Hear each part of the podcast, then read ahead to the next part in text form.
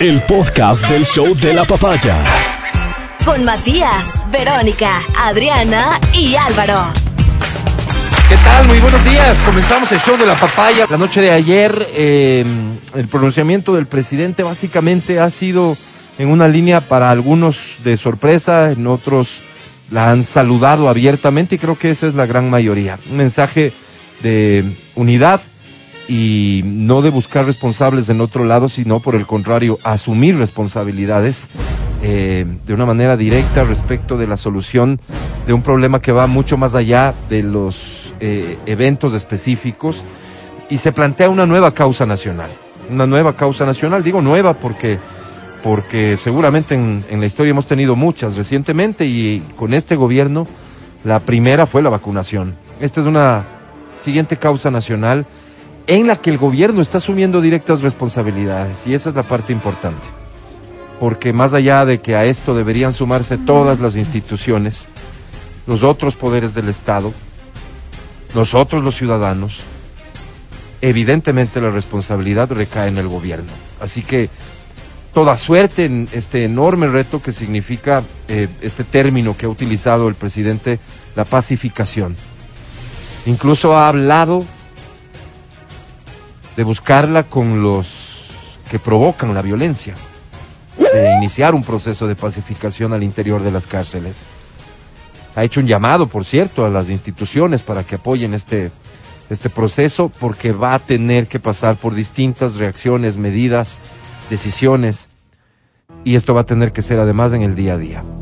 En cuanto a lo que tiene que ver con los hechos específicos de violencia en las cárceles, ha advertido el presidente que militares y policías permanecerán de forma indefinida, comenzando por la cárcel del litoral, y que para eso el gobierno expedirá cuantas veces sean necesarias los decretos de excepción.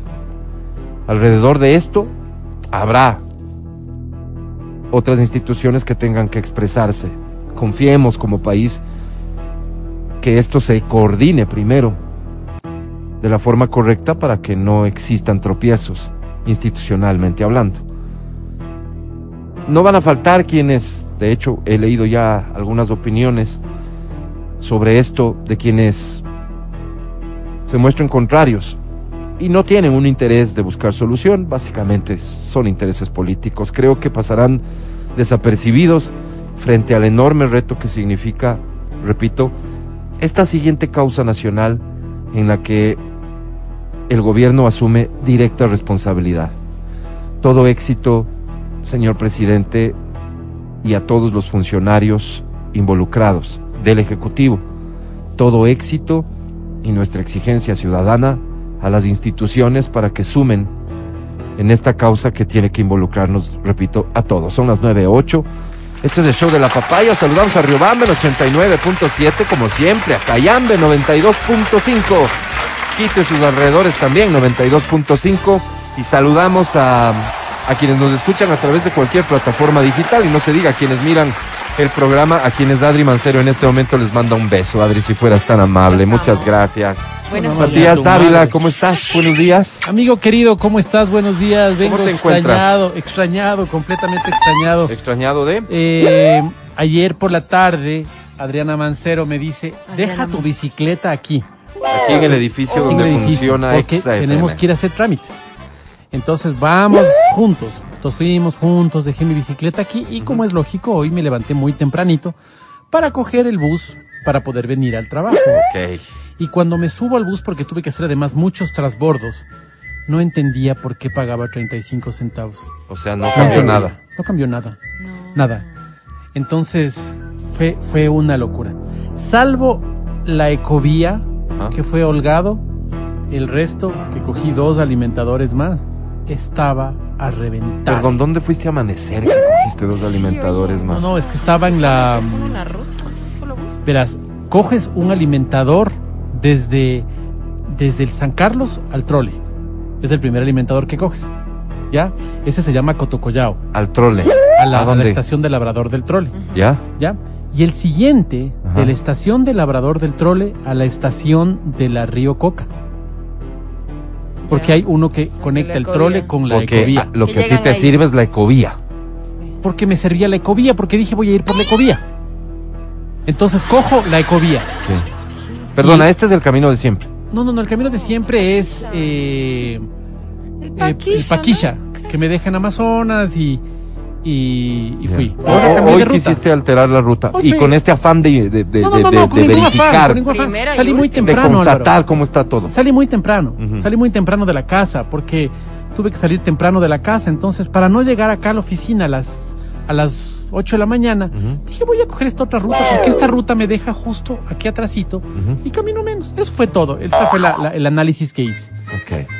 Pues me encuentro con dos alimentadores a reventar, a reventar, y digo, que alguien me explique por qué estamos pagando 35 centavos. O sea, que alguien me explique. Ok. Lo estás Brutal, diciendo públicamente. Brutal, brutal, brutal, brutal. ¿Pero qué es brutal? ¿Qué? O sea, la cantidad de gente y seguían metiendo gente. El aforo. El aforo y seguían metiendo. Y la incomodidad. Ok. Presumes que no se está respetando el aforo de lo que decíamos aquí, ¿no? El Lo que, 100%. lo, que, lo que regresé a ver fue justamente lo que tú, lo que tú decías, ¿no? Regresé a ver este donde está marcado cuántas personas pueden ir. 41 sentados y 49 de pie. Ya, ¿Y cuántas contaste? No sé, o sea, si estaba al 100%, estaba al 100%, o sea, íbamos 100 gallos ahí metidos, Ajá. pero es demasiado. Es demasiado, íbamos todos apretados, todos a- y seguía metiendo gente. Y Sí. seguía- o sea, digamos que digamos que de 95 pasamos a 100 y digamos que digamos que se respetaron los 100. Oye, es una locura. Es una locura. Y claro, antes lo teníamos, sí, antes, antes viajábamos así, sí, antes ya viajábamos así. Pero qué, qué locura es. Entonces, fue indignante saber que estamos pagando 10 centavos más por lo mismo, ¿me entiendes? Posiblemente ahora tengan GPS y no sé qué cantidad de cosas que... Posiblemente. Pero es brutal. Pero por O sea, bioseguridad también, no qué imaginas. peligro. No, es, es Más, a mí terrible. me preocupa más. Es un terri es terrible. bueno, cosas, o sea, pero- yo no entiendo cómo se le puede dar una autorización a una unidad para que lleve el 100% de personas en esta circunstancia. No entiendo. Eso no me cabe en la cabeza. Y no me cabe en la cabeza como en otros lugares tienes que respetar las distancias y no, no, no entiendo. Oye, Mati, O pero sea, si no, usaban mascarilla Todo, o, o todo se el la mundo con mascarilla. como... Todo el mundo con mascarilla, todo No, bien, todo bien, digamos ahí. La, la, digamos, la, Pero uno le va la conducta nuca ciudadana, la conducta ciudadana hasta donde se podía bien. Sí, sí, donde yo pude ver, no, no, no vi un caso de una persona que. No, no, no, no. Todos. Suelen todos bien. bajarse Ok. la mascarilla. Y, Todos y- bien. y de lo que habrás preguntado, la gente que estaba ahí en la unidad vacunados, no lo sé, no lo sé. no. No lo sé. A él lo hubieran Pero lo que te digo es. Es indignante. Es indignante. Es indignante saber que. Claro que. que nos puedes meter toda la palabrería del mundo, que no, imagínate, ahora ya somos metapolares y lo que vos quieras, ¿no? Las palabras que quieras utilizar para, para justificar el incremento. Tenemos un incremento y el servicio sigue siendo pésimo. Como te digo, la unidad que me trajo por la ruta de la ecovía Ajá. estaba holgada. O sea, el ecobús. El ecobús este estaba holgado. Este sí. Sí, habían paradas unas, no sé, pocas personas. Entonces fue fácil subir, bajar, no hubo empujones como suele haber, porque es una, es una ruta Ah, que tiene muchas antes, personas. sí. sí. No sé qué pasó ahora. Tranquilo. pero no vi tampoco control. No es que la gente decía, no, hasta ahí nomás. No, O sea, fue una sino que fue una coincidencia, realmente. Ok. Eh, pero el resto, los ¿Cómo será, dos, de, ¿Cómo será de resolver un problema que pasa por oferta y demanda, no? No sé, no sé. ¿Cómo no será sé. de resolver? No sé, Porque pero yo me, siento, pongo a pero me pensar. siento engañado, me siento Sí. timado. ¿Me entiendes? Que vamos a mejorar. ¿Qué mejoraste? Que sí, que las nuevas unidades, que vas a ver, que... ¿Y hay nuevas unidades? O sea, yo no he visto nada, ¿me entiendes? ya. Entonces fue, fue como... ¿Chuta, y esto? Yo, yo me- me- est- estoy muy molesto, ¿me entiendes? Bien, muy bien molesto como expreses. ciudadano. Bien que lo expreses. ¿Cómo será de resolver, digo yo, un problema que pasa por oferta y demanda? ¿Qué, qué sucedería si es que en las paradas, digamos, los, los buses le dicen a la gente, no, ya estoy con los ochenta y tantos, noventa y tantos, ciento y tantos que, que admite la unidad, ya no puedo subir a nadie más? Toca esperar la siguiente Tiene que esperar al siguiente, ¿qué 15 pasaría con...? Sí, e- es un tema... Es un tema bien complejo. Que de ahí, que de esa necesidad de movilización, se agarran para no cumplir, se agarran para abusar, se agarran para básicamente no mejorar en nada. Eso es absolutamente cierto.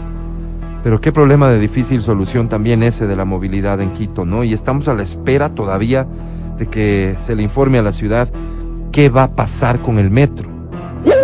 Porque realmente aquí habíamos dicho en algún momento unas palabras iniciales del actual alcalde en relación a que el metro es un elefante blanco, nos mantiene a todos con una angustia enorme.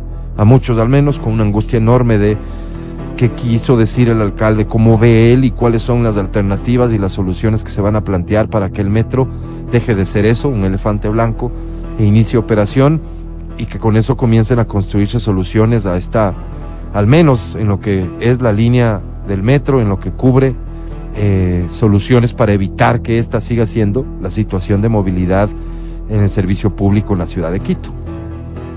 Estamos al pendientes y creo yo que es momento de que se nos informe qué decisiones se van a tomar y cuándo va a entrar en operación el metro. Esa es- tiene que ser una exigencia permanente de la ciudad porque es parte de la solución, no la solución completa, por supuesto que no, pero sin duda es parte de la solución. Y que tiene que forzar para que la solución sea integral, absolutamente. Absolutamente. Adri, ¿cómo estás tú? Buenos días. Buenos días, chicos. A propósito de las quejas ciudadanas, oigan, ¿Tienes qué otra? manera de Dale. haber baches. ¿Sí? De verdad, mira que yo, yo ando en carro, yo no ando, yo ando como el Mati, en- en- ni en bici ni, ni en bus, pero también tengo otra queja, que es los baches. Qué manera de haber baches en todo lado. Voy a quedar sin amortiguadores. De verdad. En cada calle mínimo, o sea, bueno, yo ya conozco la ruta para venir acá, entonces yo ya voy esquivando ya los huequillos, pues ya lo sé. Pero hay lugares donde no, y vas y te caes en uno. Oye, recién me caí la semana anterior, la- hace dos semanas me caí en uno. En serio, el carro quedó súper raro, quedó con un sonido extraño ahí, que lo tengo que llevar a la mecánica. Y, y de verdad fue a partir de esa, de esa vez que me caí en ese hueco. Y hay muchos. Uf. ¿Cuál es tu ruta, Adri, para ver qué calles son y, y también Mariana aprovechar para comunicarlo? Normalmente Mariana de Jesús, Eloy Alfaro, República. Pero, y, y Shiris puede ser también. ¿Y en dónde Eh, te encuentras con más baches? ¿Dónde me encuentro? Como en la Mariana hay un montón, en la América hay un montón, también tomo la Atahualpa a veces cuando hay mucho tráfico. Hay un montón de baches, un montón, un montón. Y me desespero porque digo, Dios, ya me caí en... O sea, ya a veces te pasa, ¿no? Que vas como que por ahí ya no tienes a dónde ir porque el carro está al lado, otro Claro, carro. claro, ya. Y te dices, ya me tocó pasar por el bache que ya sabes que está ahí. ¡Boom! Oye, yo me acuerdo cuando íbamos de vacaciones, cuando era No, no, eh, sí. muchacho, ¿no? Sí. Y ibas a Río Bamba, ibas a Puerto Viejo, ibas a... Y tú decían, claro, como ustedes son de Quito y tienen todo, ¿no? Porque ustedes tienen todo, porque es el gobierno central y tienen todo. Oh, y, y- y nunca me había percatado realmente de eso, ¿no? Que tienes todo a la mano, que, que en un barrio tienes iglesia, oficina de tal cosa del Estado, o sea, tienes, real- realmente tienes todo. Oficina de ciudad- tal cosa del Estado en cada barrio, ¿de qué Claro, hablas? por ejemplo, el SRI. Quieres hacer un trámite del SRI Sí. y vives en el norte. norte. Pues hay, un, Hay una agencia norte. ir. Exacto, Ya. entonces puedes Sí. ir versus otras ciudades que tienen una sola. Sí. Y si vos vives lejos, pues tienes que Sí, pero acomodarte. a que probablemente a varios barrios del norte tengan que movilizarse tanto o más que dentro de una ciudad pequeña para ir a su única oficina. O en las ciudades pequeñas, otra cosa que pasaba es que esa ciudad no tiene una oficina. Entonces quieres un permiso de operación grande. porque quieres un restaurante, eh, la ciudad de al lado tiene. Que le pasaban Bato y Riobamba. Por eso es la, como, como es la, como, como la enemistad entre las dos ciudades, y así pasan en la Tacungambato y así pasa. Entonces, conseguían a través de gestiones la regional de tal cosa. Sí, claro. Entonces tenías que hacer los viajes y todo el asunto. Entonces, eh, vos pensabas eso y decías, pues no, o sea. Afortunados. ya- no, no sé si afortunados, pero nací aquí, ¿qué, qué puedo hacer? Claro. Hoy siento eso por otras ciudades, como Cuenca.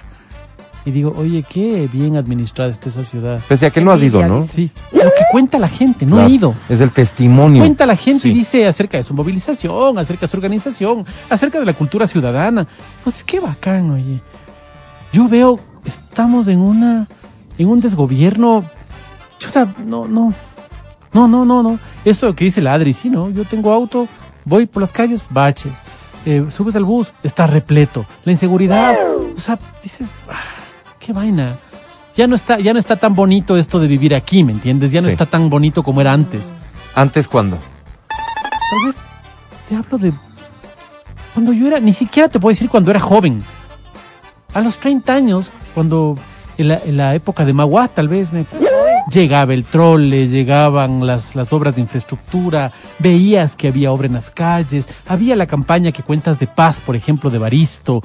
Entonces como que tú te sentías orgulloso de estar aquí, la gente se preocupaba. Yo me acuerdo, acuérdate cuando éramos niños, Una cosa que se vivía en Quito, por ejemplo, donde todos participábamos, era la famosa minga del, del 6 de diciembre. Y todos no esperábamos que la autoridad lo haga.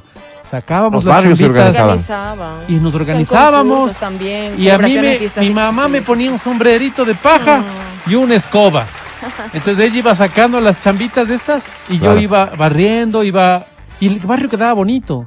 Hoy parece que no, no, no importa, ¿no? Si es que no me dan haciendo... Entonces sí siento que hay un...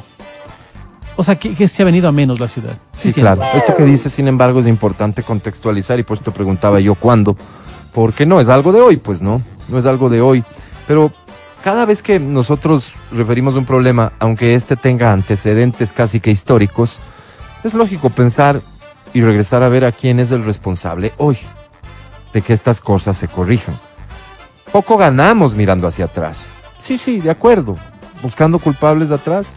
Sí, de acuerdo. Salvo que esos responsables todavía tengan o pretendan tener que ver con la ciudad. Entonces es importante mantener la memoria viva. Pero en este momento que vive la ciudad de Quito, después de la crisis que no había vivido nunca antes, es decir, un alcalde destituido, una crisis institucional que nos mantuvo en la absoluta inoperancia no sé cuántos meses, absoluta inoperancia, sumado a una pandemia, sumado a una crisis económica, ¿no es cierto? Se dice que Quito es una ciudad afortunada y que en, este, en esta reflexión que hacías, Matías, de que la gente de provincia nos dice, ah, pero es que ustedes en Quito, ¿no? Claro, porque, porque el hecho de que la burocracia esté en Quito tal cual, lo que hace eh, de alguna manera hacía es dinamizar la economía y seguramente este punto era clave. Pero cuando tienes problemas económicos que además los tiene el Estado y los tienen las instituciones del Estado, todo eso en cambio se convierte en un problema adicional para una ciudad como Quito, ¿no es cierto? ¿En dónde está el sector productivo de Quito? ¿Verdad? Y cuando tienes una crisis económica, insisto, que te afecta el consumo, todo se va deteriorando. Cuando que- tienes una autoridad municipal que tiene problemas de plata, cuando tienes una autoridad municipal con bajísimo, bajísima ejecución presupuestaria, es decir, que si había, aunque sea una platita para repavimentar, no se hizo. Que si había una platita para tal cosa, no se hizo. Entonces todo eso va ahondando el problema de esta ciudad que, comencemos por reconocerla todos, está en una inminente crisis. A todo nivel, como bien dices, Mati. Ciudadana. ¿Sabes que, sabes que no sé cuál sea la percepción de ustedes y especialmente de la Adriana? Yo me acuerdo cuando viajaba frecuentemente a Guayaquil, trabajé en Guayaquil como unos tres años más o menos, yendo y viniendo todas las semanas. Y mm, yo veía que Guayaquil tenía como marcadas clases sociales que no veía aquí en Quito. Era como una clase económica alta y como y la media era una, una franja muy pequeñita Ujú. y una baja. Eso era mi percepción, tal vez me estoy equivocando, tú me dirás. Sí, ¿no? sí. porque veía que, claro, la- las personas de eh, clase económica baja, no creo en las clases sociales, sino más bien en las clases económicas, las clases sociales bajas, claro, te- vivían en unas casitas muy Económicas. modestas, económicas, perdón, pero se vestían, pero punto en blanco, ¿no? Eh, y, y- Está y de- y- y claro, veía, por ejemplo, que no era una ciudad muy amigable para caminar, que más bien era una ciudad que favorecía el vehículo, porque eran unos tramos larguísimos de avenida donde no tenías dónde cruzar, cosas como esas que no era muy pensada en la gente, sino pensada en el vehículo. Eso sentía yo. Eh, hoy que veo a Quito, voy viendo, no sé, como voy, voy viendo como que hay, como que cada vez se hace más énfasis en la individualidad. Cada vez es como más importante el individuo per se y no el grupo.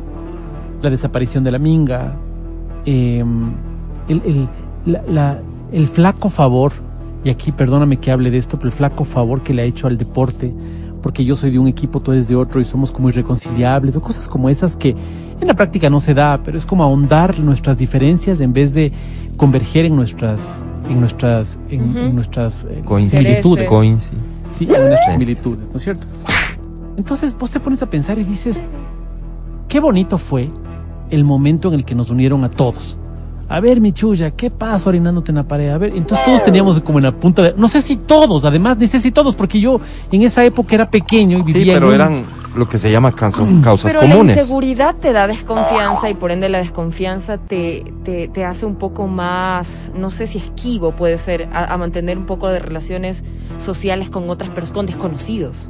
Por ahí también puede ser, que tú no quieres como intimar con No, gente. todo porque abona, también- y la inseguridad es un factor clave, Porque bien tienes dices. desconfianza, entonces tú dices, yo no me voy, qué miedo. ¿Cuál es la vida de barrio hoy respecto Claro. de la vida de barrio que era Por antes? Lo que estás añorando Hay ahora. ¿no? por ejemplo, desconfianza, hay claro. mucha desconfianza por la inseguridad, porque no sabes si esa persona, tantas cosas que se ven, tú dices, no sé si esa persona sea confiable, de dónde vendrá, es nuevo inquilino. Antes eran gente, o sea, familias que vivían muchos años. Y las muchos- personas hoy, las personas no se ocupan de generar relaciones con sus vecinos, ¿no? Sí. Yo me acuerdo, por ejemplo, eh, claro, antes se daba muchísimo este tema de, y hasta ahora, los alcaldes, las promesas de los alcaldes es vamos a revivir a esta comunidad de Quito, al vecino, a la, vecina. quiteñidad. La quiteñidad que finalmente termina siendo una, pro- una oferta de campaña hueca porque nunca, como que nunca cuaja en Nunca, algo nunca encuentra una forma de operarse. No ¿no? encuentra Claro. una forma. Pero además los tiempos han cambiado. Quizás no sea la vía ser de pronto la minga, no sé, pero puede ser otra forma, porque ya hasta la tecnología ha ¿Sabes, avanzado y otras, otras ¿sabes. Adri? Yo recuerdo, hablando de Quito, algo que unió a Quito. Y más por resultados que porque haya sido una causa común de empeño de todos para ayudar. Fue cuando Paco Moncayo recupera el centro histórico. Y digo recupera porque Paco Moncayo estuvo a punto de salir expulsado a patadas de la alcaldía. Era tremendamente impopular. Porque estaba metido además en una guerra con la informalidad del centro histórico. Y Paco Moncayo, no recuerdo el cómo, pero nos devuelve un centro histórico transitable, visitable, apreciable. Y seguro que de un elemento como ese, imagínate el valor que tiene el centro histórico reconocido mundialmente, se puede crear un elemento de unidad e intentar llevarlo a otros ámbitos. Yo recuerdo, ese fue el último momento en el que seguramente los quiteños dijimos, wow, vamos. Oye, oye, Ahí ¿sabes es donde ¿Cómo yo fue en veo. Guayaquil el malecón? Va, o sea, puede ser una gran obra de infraestructura, como puede ser una causa, en fin. Yo ahí es donde siempre vi con optimismo el metro. Creí que el metro, no digo que no crea, pero ante la incertidumbre digo creí, que el metro podía ser ese elemento que a los quiteños nos vuelva a unir alrededor de, ok, objetivos. Esto, esto y esto. No más, perfecto, vamos a, a- a- a eso. Objetivo, unidad. Objetivo, Oye, seguridad. ¿Sabes qué, qué otra cosa funcionó? Y qué bueno poder tratarlo en radio y ojalá que nos estén escuchando las autoridades. Eh, otra cosa que funcionó en la alcaldía de Rodas, en la alcaldía de Rodas también se, se vivía así como una, una situación muy parecida, salvo por los, eh, los ah, las guarderías de estas. Los guaguacentros. Los guaguacentros que Sí. crecían y crecían, que era una cosa que debió haberse mantenido porque era espectacular esa obra. Sí. Acuérdate lo que pasó en el terremoto. Acuérdate que cuando íbamos a dejar la ayuda en el, en el Parque Bicentenario, Sí. entre autos, se decía el uno al otro, gracias. O sea, gracias, ¿por qué si yo lucho por la misma causa? Pero nos hacía sentir como parte de algo, ¿me entiendes? Entonces ahí había una cosa y muy interesante. ¿Cómo repetir ese fenómeno? ¿Cómo hacer? No lo Pero, sé. pero qué buen ejemplo este que citas, porque este en cambio no pasó por absolutamente nada de beneficio para la ciudad. No, no, no. Fue más bien una prueba clarísima de que ¿De Quito, los quiteños, Claro. ¿no es cierto? Podemos tomar la decisión de trabajar juntos en función de un objetivo. Oye, y lo mismo pasaría en Riobamba y en Ibarra sí, sí, sí, y en pero estamos y hablando en de todo, Quito. ¿no? Claro, No, no, no por excluir a nadie, pero estamos hablando de Quito. claro. Porque vemos que Quito tiene esa necesidad específica claro, hoy, claro. porque nos hemos desentendido de la ciudad y porque Claro. está bien llamar a la atención a las autoridades que al final han sido electas para resolver problemas. Pero lo que siempre se dice también y que ya forma parte de esta lírica del paisaje es, ¿y nosotros, los ciudadanos, cómo nos comprometemos? ¿Cómo podemos sumar? ¿Cómo contribuimos? Es inevitable un liderazgo. Es inevitable una causa común.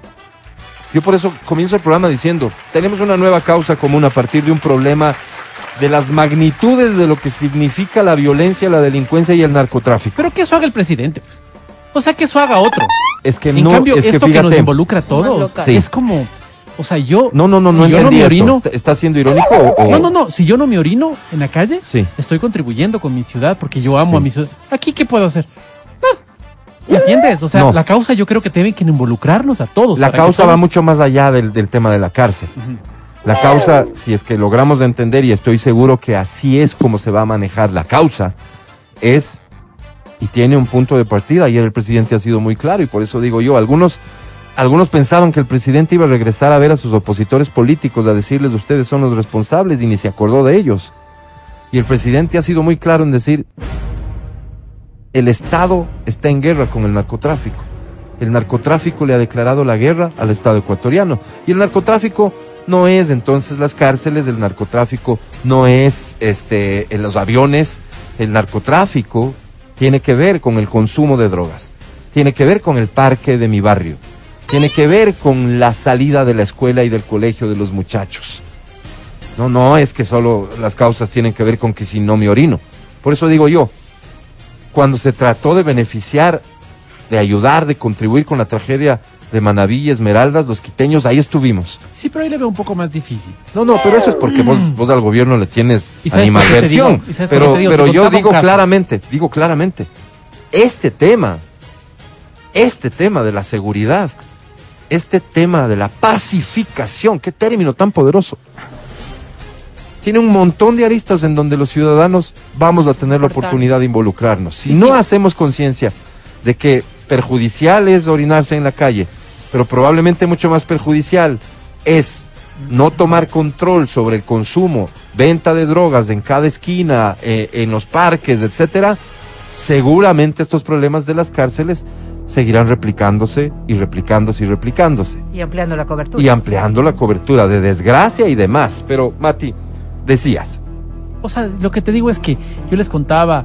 eh, que una de las charlas de TEDx que me pareció brutal fue la del eh, la de lo- utilizar canes, utilizar perros para defender a las mujeres que tenían maltrato. Entonces la estadística dice que la policía responde 45 minutos después de una llamada de auxilio. la estadística en el Ecuador. Ajá.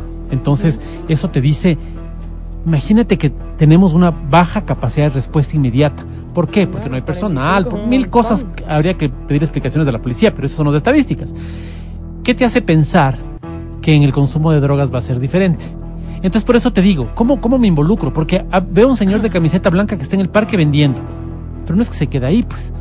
El tipo va para un lado, para otro lado, porque no es tonto tampoco. O sea, no está diciéndome, Mati, denunciarame. No, no. Entonces, esa no le veo una causa común. Es una causa así como la quieres, la quieres ver tú. Yo creo que la- las causas que deberíamos ver son muchísimo más aterrizadas a nuestra realidad.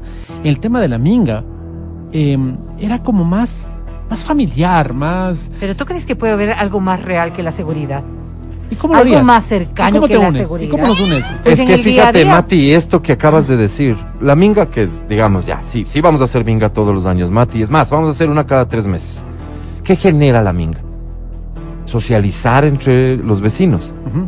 Se sabe perfectamente que la comunicación entre vecinos, que la solidaridad y demás representa un factor en favor de la seguridad enorme.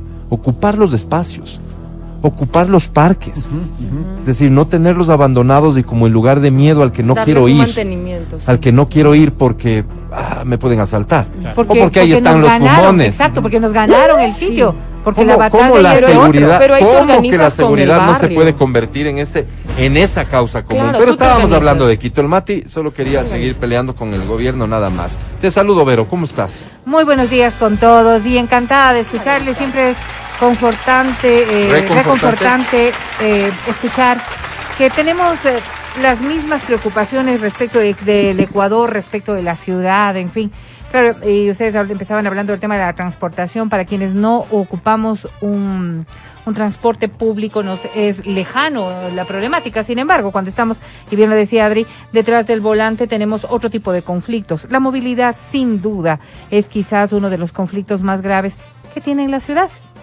Y yo te escuchaba, ¿no es cierto? Y quejarte de 35 centavos y decir que no se ha mejorado, por ejemplo, la calidad del servicio.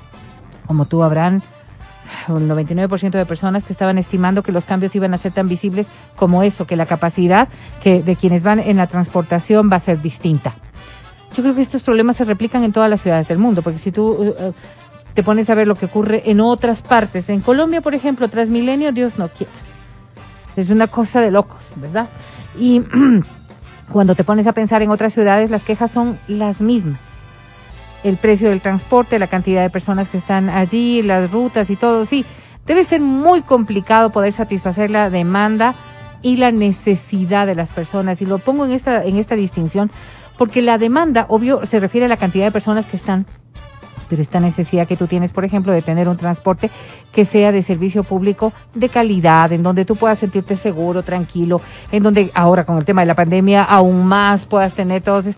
Yo creo que eso se generaliza en todo el mundo.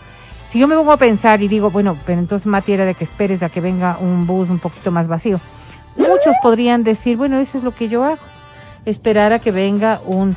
Y Álvaro te hacía una pregunta que me parecía fundamental, o sea, ¿Y por qué, eh, qué pasaría si es que el Señor te dice el cupo está lleno? Yo recuerdo alguna vez, antes de pandemias ni de nada, cuando todavía utilizaba transporte público, que uno, ya, ya veías vos que por, por, por poco y se salían de las ventanas, ¿verdad? Y es eso, exactamente. Sí, claro, dice un mensaje. Mira, qué bueno, gracias. Y yo recuerdo que yo me hacía para atrás porque a uno le tocaba ir eh, en algunos casos con vestidito y a veces con taquito. ¿Cómo te subes vos así? Era imposible. Pues. Entonces te tocaba esperar. Y tú es- veías a personas taxi, ¿no? que sin embargo iban colgadas de las ventanas.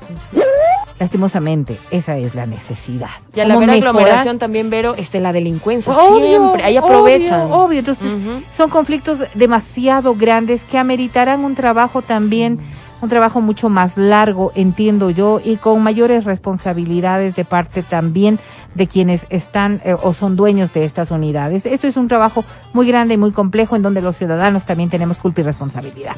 Pero hablando del tema de la seguridad, que es lo que a lo que quería referirme, yo creo que esa debe ser la causa primaria y la causa común, porque es la raíz de todo mal. La inseguridad es la raíz de todos los males que están ocurriendo ahora en nuestro país, al menos de los que son más visibles. Tú desconfías del señor que viene a venderte las naranjas, que porque no tiene trabajo está buscando cómo hacerlo. Desconfías del señor que viene a limpiarte el parabrisas, porque también te aterra la posibilidad de que te vaya a pasar algo. Desconfías del señor de la moto que se te acerca en, cuando estás en el vehículo, porque puede pasar cualquier cosa. Y te lo hablo dentro de, de- de- de la, la vida de una persona que conduce un auto. No se diga de alguien que está siendo peatón. Yo cuando soy peatón, que creo que, que los que no, no somos peatones muy frecuentemente, Voy viendo quién me sigue, voy viendo quién está a mi lado, voy viendo quién viene, voy viendo quién está atrás, porque esta percepción que tenemos de inseguridad nos ha dominado. Y yo creo que es allí esta causa fundamental a la que nosotros tenemos que enfrentarnos. ¿Cómo vinculamos con todo lo que está ocurriendo ahora en las cárceles? Porque no podemos hacernos de la vista gorda y peor ciegos respecto de esta realidad tan lamentable. Yo ayer hacía alusión a este tema y quiero reiterarlo. La inseguridad está ligada directamente con lo que está ocurriendo en las cárceles y con lo que está ocurriendo con el narcotráfico. Estos son los cambios que se están viviendo en nuestra ciudad. La cantidad de muertos, con esa maldad, con esa forma tan violenta de hacerlo, que se miran en las calles. Cuatro cinco tiros a la misma señora, cuatro o cinco tiros al mismo señor, que muere el papá y el hijo por sicarios. Todo tiene una misma raíz, pues no podemos nosotros hacernos los ciegos. Y si eso no se convierte en el tema que debería ser de conversación diaria en nuestros hogares y de cómo nosotros tenemos que apoyar para que eso no siga avanzando, no encuentro cuál otro podría ser. Pero ¿sabes qué, Verón? realmente Cuando la le causa ponemos de estos en esos términos, entonces, claro, le entiendo al Matías que dice, pero ¿cómo? O sea, tienen que ser cosas más aterrizadas. Pero qué más aterrizables que eso, No, ayer, pues Álvaro. ayer te No, una cosa, Vero, que me dejó, me, me dejó pensando. ¿Qué sería? Porque ayer no sé cómo lidias con esas contradicciones. ¿Qué sería, Mati? El tema este que los que cuando yo hablo de la rehabilitación, digo que la gente debería rehabilitarse, es que la mayoría no quiere rehabilitarse o no puede rehabilitarse. Entonces yo te digo, ¿y qué hacemos? Pues, No o sea, quiere tenemos rehabilitarse, sí, claro. entonces, ¿qué? O sea, ¿cómo, ¿cómo creemos entonces en una segunda oportunidad? ¿Cómo creemos? Y tú dijiste, no, es que a mí me preocupa. O sea, yo, yo me siento como víctima. Y a mí me preocupa esto. Entonces yo digo, oye, ¿y cómo haces con tu convicción católica, por ejemplo, ahí?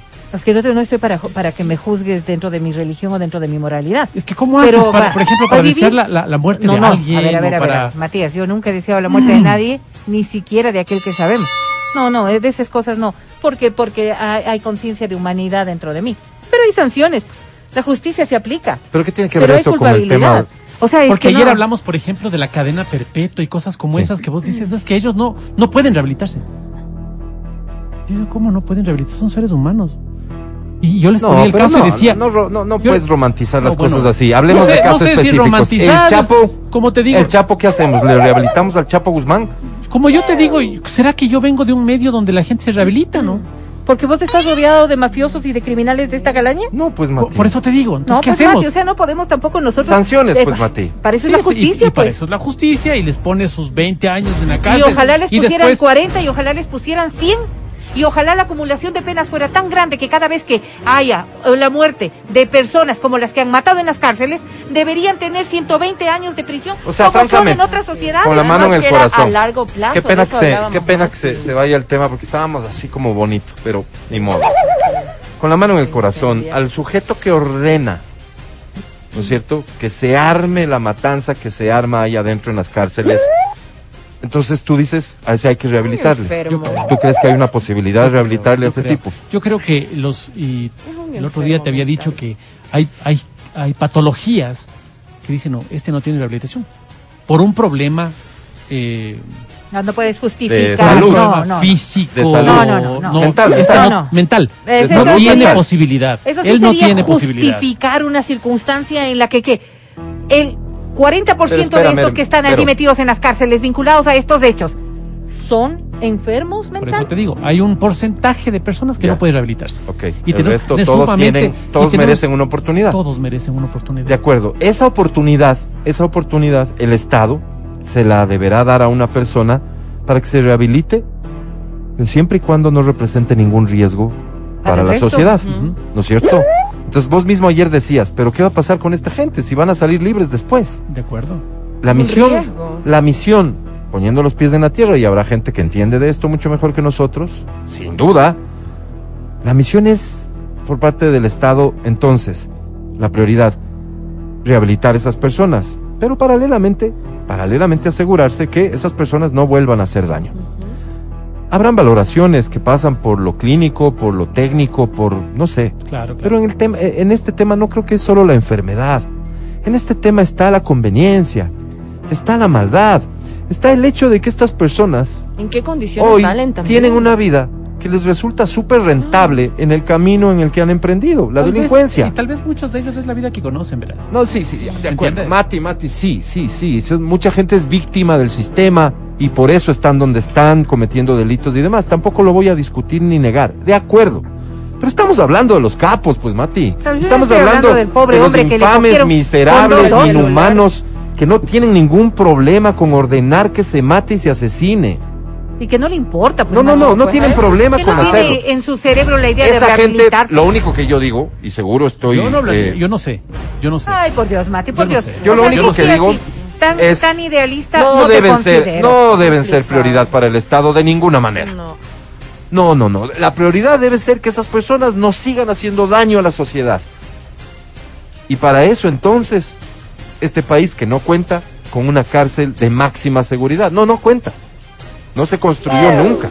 Y que no tenemos recursos como para destinarlos a la rehabilitación de tantas personas en condiciones que sean aceptables y Un favorables. sistema de rehabilitación, me imagino yo que prioriza o debe priorizar a las personas con más oportunidades de rehabilitarse y reinsertarse en la sociedad. acuerdo, es lo que estoy Es un tema lógico. Es obvio. eso digo Es un No, tema lógico. no.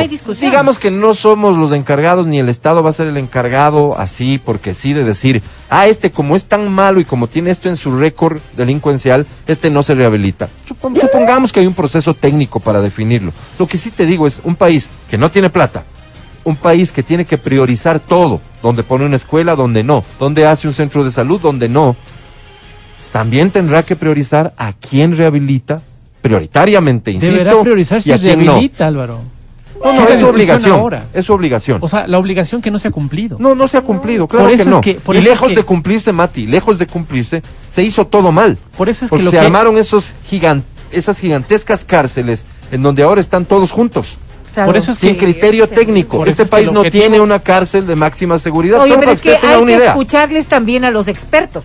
Hay que escuchar también a los técnicos y no hablar solamente No, a ellos sobre desde todo. mi percepción. Entonces, claro, cuando oyes eso y dices, todo lo que se hizo en los años anteriores se hizo para generar el caos de hoy y todos los cambios que se dieron tuvieron una Cuando menos, intencionalidad. Vero, No me compro esa idea, a ver. No, o sea, no, tú no, no, no, Mati, Claro, tú claro, no. no, no, no me pero la, la ciudadanía la entiende. Cuando ¿Y sabes menos, por qué la entiende? cuando menos, Porque Vero. estamos viendo las conclusiones de hoy. Cuando menos Vero no sirvió para nada y lejos de servir ha sido muy, muy, muy, muy negativa. Ya, listo, no tenían el plan perverso de tener control, no. Qué absurdamente ineficientes fueron. Y lo que siempre digo, ineficiencia justificada perfectamente porque a más grande la obra, más margen para el robo. Pero ok, decía yo hace un ratito sí podemos encaminar este tema para que no sea discusión como lo es sobre esta mesa. Podemos y creo yo que hoy tenemos una gran oportunidad para poner sobre la mesa adecuadamente enfocado el tema de la seguridad como una causa nacional en la que todos nos involucremos. Repito, claro, y el mate aquí hace eh, el ejercicio claro del escéptico y el que dice eso no. Pero caray que sí podríamos con el enfoque adecuado hablarle a la gente de su responsabilidad y cuánto puede aportar, repito, para que su barrio vuelva a ser un lugar seguro. Y el lugar seguro porque se sabe, porque se escucha a los expertos y demás. ¿Qué dicen lo- los expertos sobre el tema de la delincuencia? Cuando un lugar está adecuadamente poblado, visitado, caminado, etcétera, no es un lugar amigable para la delincuencia, pues cuando tú te conoces con el vecino, cuando tú sabes los hábitos del vecino, entonces te podrás dar cuenta cuando de manera muy extraña hay ruidos en la madrugada, por decir algo. Cuando hay educación, cuando puedes tener que comer, cuando tienes un lugar digno, cuando te creas con iguales oportunidades. Porque esta, esta falta de, de oportunidades para las personas no te da muchas alternativas. En los barrios marginales no te da alternativas. O eres de una pandilla o eres de otra porque cosa. eres niño. Fíjate tú cómo cambia, cómo cambia la dinámica social de, de las cosas que tú estás hablando. Y te voy a poner dos ejemplos. En los barrios eh, más populares, por decirlo menos, necesitan tanta obra con presupuestos que tienen que irlos acomodando, que el tema de la minga es algo que les nace diaria, per- digamos, semanalmente, permanentemente, sin convocatoria, más allá de la que puede hacer el dirigente barrero. ¿Ok? Si tenemos que pavimentar esta, esta calle, pues entonces todos vamos a trabajar en la misma. En los barrios de clase popular, en los barrios de menores recursos económicos, no se ha perdido aquello, Mati. Somos nosotros, los de la clase media, los de la clase quizás un poco más pudiente de, nuestra ciudad, quienes hemos perdido esta identidad de, ciudadanía. Somos a nosotros a quienes, y nosotros hemos, hemos tenido oportunidades y quizás tenemos trabajo ahora mismo. Con nosotros hay que hacer ese cambio del chip. Porque en los barrios populares, y te digo porque vivo cerca de una comuna, y nuestro barrio, y nuestro barrio, que es de otra clase económica, es evidente, pues no tenemos este tipo de capacidad organizacional que sí tienen ellos. Con ellos basta con que nos comuniquemos con el dirigente y le digamos, ¿saben qué? Pasa esto. La solución la tenemos a la media hora con una reunión y planificación de todo lo que van a hacer ellos. A ellos no les hace falta este plan de poder socializar las cosas porque ellos internamente lo están haciendo permanentemente No, no, no para poderlos de eso, Estoy alcanzar. hablando de igualdad de oportunidades. Sí, no, la igualdad de oportunidades, De eso sí, claro, por supuesto, pero no, ve- no puedes cambiar el chip de un ciudadano que teniendo todas las oportunidades se ha vuelto también un ser humano individualista. Hacia nosotros es hacia donde hay que ir a trabajar en estas dinámicas sociales distintas de ciudad, con la idiosincrasia lógica que deberíamos tener nosotros. Porque tú, por ejemplo, vives en un edificio, ¿con cuántos del edificio te conoces y con cuántos no? Yo vivo en una urbanización, ¿con cuántos me conozco y con cuántos no? Es con nosotros con quienes hay que hacer este clic.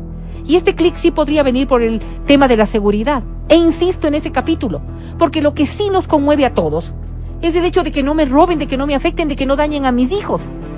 Y eso Sí, va más allá de estoy- cualquier sí, estrato, sí. de cualquier circunstancia Listo, y de cualquier clase social. ¿Qué? Sí, la persona que nos está asaltando no es la persona de la clase media económica, Vero. Es la clase, es la clase pobre.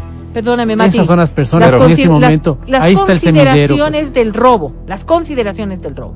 En la clase media también pueden estar los ladrones dentro de las organizaciones de la corrupción que hacen exactamente lo mismo. Este es un concepto. Ahí está el semillero, pues, Vero. No sé. Y si a estas personas no les estás dando oportunidades, pues O sea, el día de mañana, sí, Es puedes seguir metiendo, puedes seguir juntándote y todos colaborativamente denunciando al ladrón, denunciando al ladrón y seguimos llenando cárceles y después necesitamos otra cárcel Pero y Mati, otra más ¿por y qué otra más. asumes tú que Lo una que- cosa... por pobre eh, que hay ladrón. Mati, Mati, Mati, perdóname, ¿por qué asumes tú que es una cosa oportunidades para no que las que oportunidades no sean el germen para estas cosas? Listo, chévere. Entonces, ahora de lo que se trata es, no podemos nosotros, los ciudadanos, ¿no es cierto?, Esperar sumarnos a una causa. la condición ¿verdad? económica de todos es Sumarnos a una causa no mientras no tengamos resuelto el problema de la desigualdad. Eso es solo una estupidez, perdón que lo ponga en esos términos. Es que estás Porque poniendo en esto- blancos y negros, No, no, Álvaro. no, Por tú supuesto. lo estás poniendo. No, no, no. Al contrario, No, no, no, porque no. estamos Hay hablando que de un hacerlo, pues. capítulo. Hay que hacerlo. Estamos hablando de un capítulo que nada tiene que ver con que se haga lo otro también, Mati, No, no, querido. no, no, yo no estoy diciendo que no.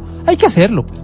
Pero no estamos, no, no, no hay que, o esto, o esto. Tú no, estás poniéndolo así. No, no, Álvaro, lo que estoy diciendo es, si es que no tomamos conciencia de esto, Sí. no va a pasar nada. Sí, con pero la otro. forma en como tú haces conciencia es discutible. Pero no me quedo en esos detalles, porque fíjate, ¿no? Un mensaje que me parece relevante y que creo que para ti y para mí es importante y, y hay que tomarlo en cuenta. Por favor, no usen la patologización para justificar las atrocidades. Cada vez que usan la salud mental en ese sentido, están Claro, estigmatizando a la gente que Claro, sufre de claro, enfermedades reales. Por supuesto. O sea, yo te digo, cuando tú ves estos programas donde hablan sobre esos asesinos, no sé qué, que hay en el Discovery, ¿no? Y tienen unos, unas tablas de maldad y no sé qué, según el científico tal que explica. Yo no estoy diciendo que todos sean, no, no estoy diciendo. Pero tampoco Digo puedes definir que no es una recuperable. persona De hecho, hay un especial sobre cárceles noruegas donde se le dice a un- a- al, al jefe, al, al alcaide que se llama, que es el líder de la cárcel, el, el administrador de la cárcel, ¿usted cree que todos son rehabilitables? Que él dice, prefiero no contestar. No, pues no son, pues. Obviamente no todos son recuperables. Pero yo creo que lo que dice en este mensaje es que Eh, Es más si bien nosotros en... asumimos que las personas que tienen una patología son violentas y per se pueden llegar a estos niveles. No, porque una persona que tiene una patología mental está inserta en una sociedad viviendo una vida cotidiana con un tratamiento adecuado. No es que porque la persona tiene una enfermedad se vuelve este Criminal. monstruo del que estamos Sí, sí, sí, nosotros de acuerdo, describiendo. de acuerdo. Eh, la pobreza no hace delincuentes, peor asesinos Por avesados. supuesto. Creo que lo que dice el Mati se presta para esta confusión, pero no es lo que el Mati quiere decir en lo absoluto, de ninguna manera. Em, hay una causa que nos propone el gobierno, vemos que a, quienes son opositores del gobierno, como, como es el caso del Mati, y, y en su legítimo derecho, esto les va a molestar un poquito, ¿verdad? Porque cuando tú te opones a algo, en realidad es difícil ver, "Mm, voy a tener que sumarme a esto si yo no creo en ti. Y cuando el Mati dice hay que resolver los problemas de oportunidades, desigualdad y demás, no se equivoca en lo absoluto, en lo absoluto. Esa es responsabilidad del gobierno. Y aquí una discusión, imagínate lo larga que sería la discusión de cómo generamos oportunidades. ¿Verdad? Yo tengo una creencia clara de que las oportunidades se tienen que generar a partir del empleo y el empleo es provocado principalmente por la empresa privada. Pueden haber, y hay seguro muchas visiones que difieren de esto, y ahí es donde las ideologías, la forma de entender el mundo entran. Sí tenemos hoy la necesidad, y en eso hemos coincidido, de encontrar causas comunes para, y hablábamos de Quito, para que Quito vuelva a ser este, este lugar donde nos sentíamos súper orgullosos de vivir, estar y que la gente de afuera nos decía. Totalmente. Y solo te digo una cosa. Sí. Aclaro una cosa. No soy opositor al gobierno. No me opongo al gobierno. Porque tú sabes a lo que me opongo. Y tú me dices que romantizo las cosas. Yo me opongo a la Claro. inseguridad. Me opongo a la falta de oportunidad. Pero cuando yo te digo, y cuando el ¿Y gobierno nos pone un plan de, oigan, todos vamos a hacer de esto una causa común para combatir la inseguridad, vos dices que no es una causa, que eso es del gobierno. No, ahí es- hablando de contradicciones, Ok, man. Lo que, lo que digo es esto, verás.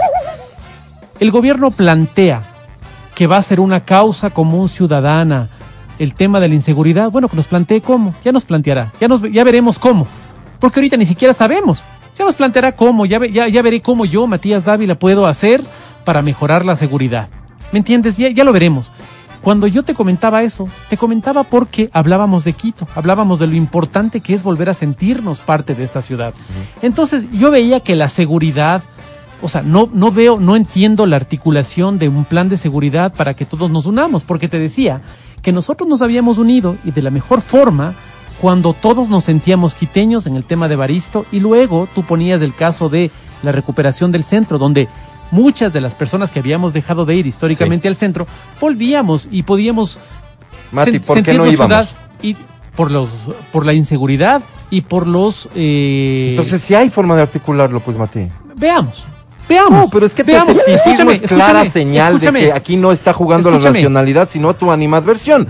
Te lo digo francamente porque, Pero- pero eso es porque lo que- te conozco, que eres tal un vez- tipo inteligente. o tal vez es lo que quieres vender No, Mati, ¿Por qué no. no te estoy diciendo que no. Pero no basta E con que lo digas y lo estás mira, demostrando. Mira, mira, mira. Incluso, te digo, no tengo problema con reconocer los méritos del gobierno. No tengo ningún problema. ¿Sabes por qué? Porque un mérito del gobierno se traduce en bienestar para la gente. El problema es problema. Mm. que eres, entonces estás asumiendo esa posición ciudadana de a ver qué haces y te evalúo. Cuando tú mismo aquí eres líder de este equipo de trabajo en mencionar que esto tiene que ser el todos involucrados. Lo que quiero ver es la forma de articular. Y finalizo con esto. Yo te decía que había sentido esta unidad muy bonita de Quito en el tema del terremoto. Sí. Entonces, Y para no sí, beneficio propio, ¿no? Exacto, por eso apuntábamos a ese tema.